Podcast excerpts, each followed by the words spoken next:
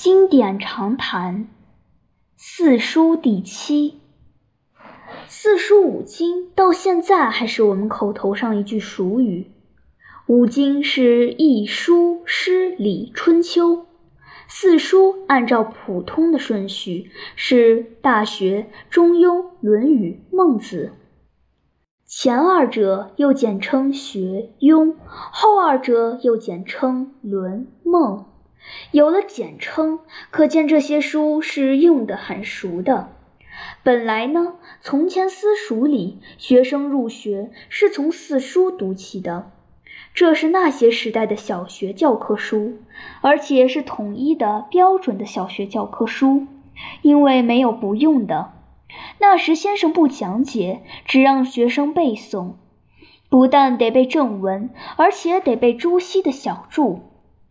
只要囫囵吞枣的念，囫囵吞枣的背，不懂不要紧，将来用得着，自然会懂的。怎么说将来用得着？那些时候行科举制度，科举是一种竞争的考试制度，考试的主要科目是八股文，题目都出在四书里，而且是朱注的四书里。科举分几级？考中的得着种种出身或资格，凭着这种资格可以建功立业，也可以升官发财。做好做歹都得先弄个资格到手。科举几乎是当时读书人唯一的出路。每个学生都先读四书，而且读的是朱注，便是这个缘故。将朱注四书定为科举用书，是从元仁宗皇庆二年（西元一三一三）起的。规定这四种书，自然因为这些书本身重要，有人人必读的价值；规定朱注，也因为朱注发明书以比旧注好些，切用些。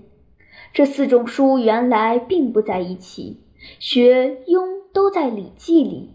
论孟是单行的，这些书原来只算是诸子书，诸子原来也只称为四子。但《礼记》《论》《孟》在汉代都立过博士，已经都升到经里去了。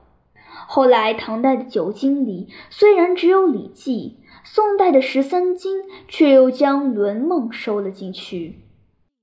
中庸很早就被人单独注意，汉代已有关于中庸的著作，六朝时也有，可惜都不传了。关于大学的著作，却直到司马光的《大学通义》才开始，这部书也不传了。这些著作并不曾教学庸普及，教学庸和论孟同样普及的是朱子的著。四书也是他编在一起的，四书的名字也因他而有。但最初用力提倡这几种书的是程颢、程颐兄弟。他们说，《大学》是孔门的遗书，是初学者入得的门径。只有从这部书里，还可以知道古人做学问的程序。从《论梦》里虽也可以看出一些，但不如这部书的分明易晓。学者必须从这部书入手，才不会走错了路。这里没提到中庸，可是他们是很推尊中庸的。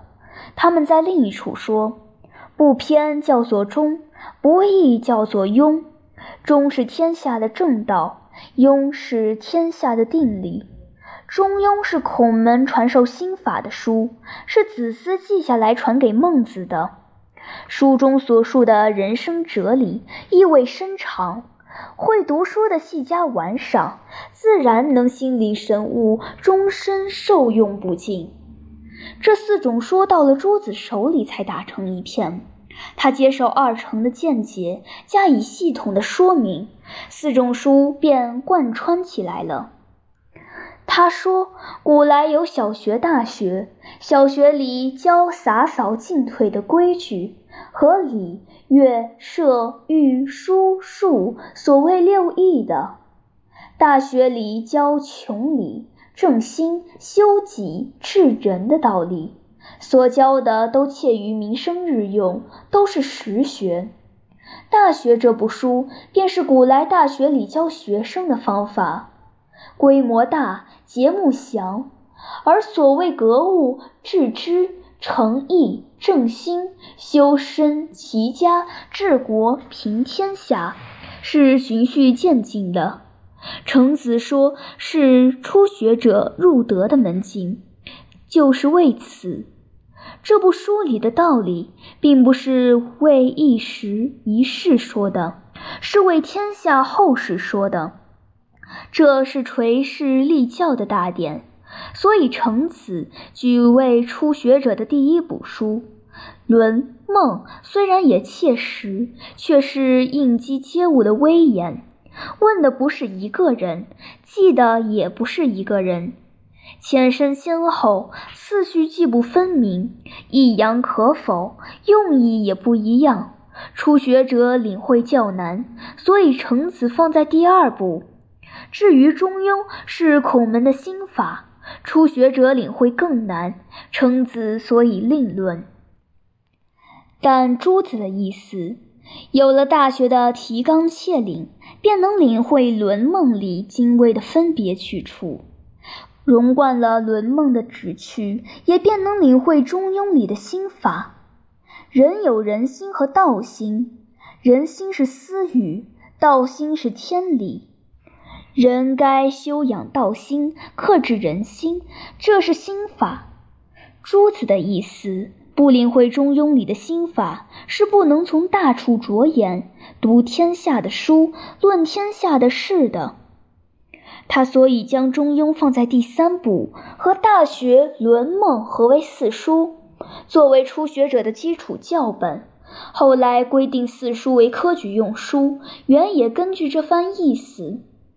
不过朱子教人读四书，为的成人；后来人读四书，却重在猎取功名，这是不合于他提倡的本心的。至于顺序，变为学庸。论孟，那是书家因为学庸篇也不多，何为一本的缘故。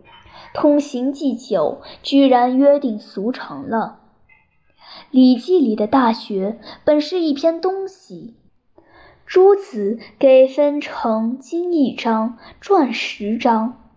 传是解释经的，因为要使传和经。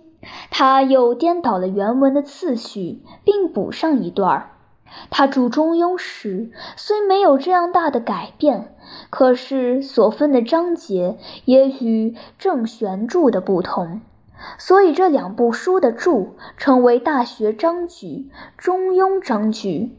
《论孟》的注却是融合各家而成，所以称为《论语集注》《孟子集注》。大学的经一章，朱子想着是曾子追述孔子的话；传十章，他相信也是曾子的意思，由弟子们记下的。中庸的著者朱子和程子一样，都接受《史记》的记载，认为是子思。但关于书名的解释，他修正了一些。他说：“中除了不偏外。”还有无过无不及的意思。庸解作不易，不如解作平常的好。照近人的研究，《大学》的思想和文字很有和荀子相同的地方，大概是荀子学派的著作。中庸首尾和中段思想不一贯，从前就有人疑心。照近来的看法。这部书的中段，也许是子思原著的一部分，发扬孔子的学说，如时中、中数、知人勇、五伦等。首尾呢，怕是另一关于中庸的著作，今后人混合起来的。这里发扬的是孟子的天人相通的哲理，所谓至诚、尽信，都是的。著者大约是一个孟子学派，《论语》是孔子弟子们记的。这部书不但显示一个伟大的人格孔子，并且让读者学习许多做学问、做人的节目，如君子、仁、忠、恕；如实习、缺仪、好古、语反、择善、困学等，都是可以终身应用的。孟子据说是孟子本人和弟子公孙丑、万章等共同编定的。书中说仁兼说义，分辨义利慎言，而变性善，教人求放心，影响更大。又说到养浩然之气，那至大至刚，配义与道的浩然之气，这是修养的最高境界。所谓天人相通的哲理。书中公鸡、杨朱、莫迪两派，此风咄咄逼人。这在儒家叫做公义端，功劳是很大的。孟子生在战国时代，他不免好辩，他自己也觉得的。他的话流露着阴气，有规角，和孔子的温润是不同的。所以儒家只称为亚圣，次于孔子一等。孟子由东汉的赵齐著，《论语》由孔安国、马融、郑玄、朱家主，却都以残义，指零星的见于魏何焉的集解里。汉儒注经多以训诂明物为重。但论孟词义显明，所以只解释文句，推阐义理而止。魏晋以来，玄谈大盛，孔子已经道家化，解《论语》的也多参入玄谈，参入当时的道家哲学。这些后来都不流行了。到了朱子，给《论孟》作注，虽说融汇各家。其实也用他自己的哲学做架子，他著《学庸》更显然如此。他的哲学切于适用，所以一般人接受了，将他解释的孔子当作真的孔子。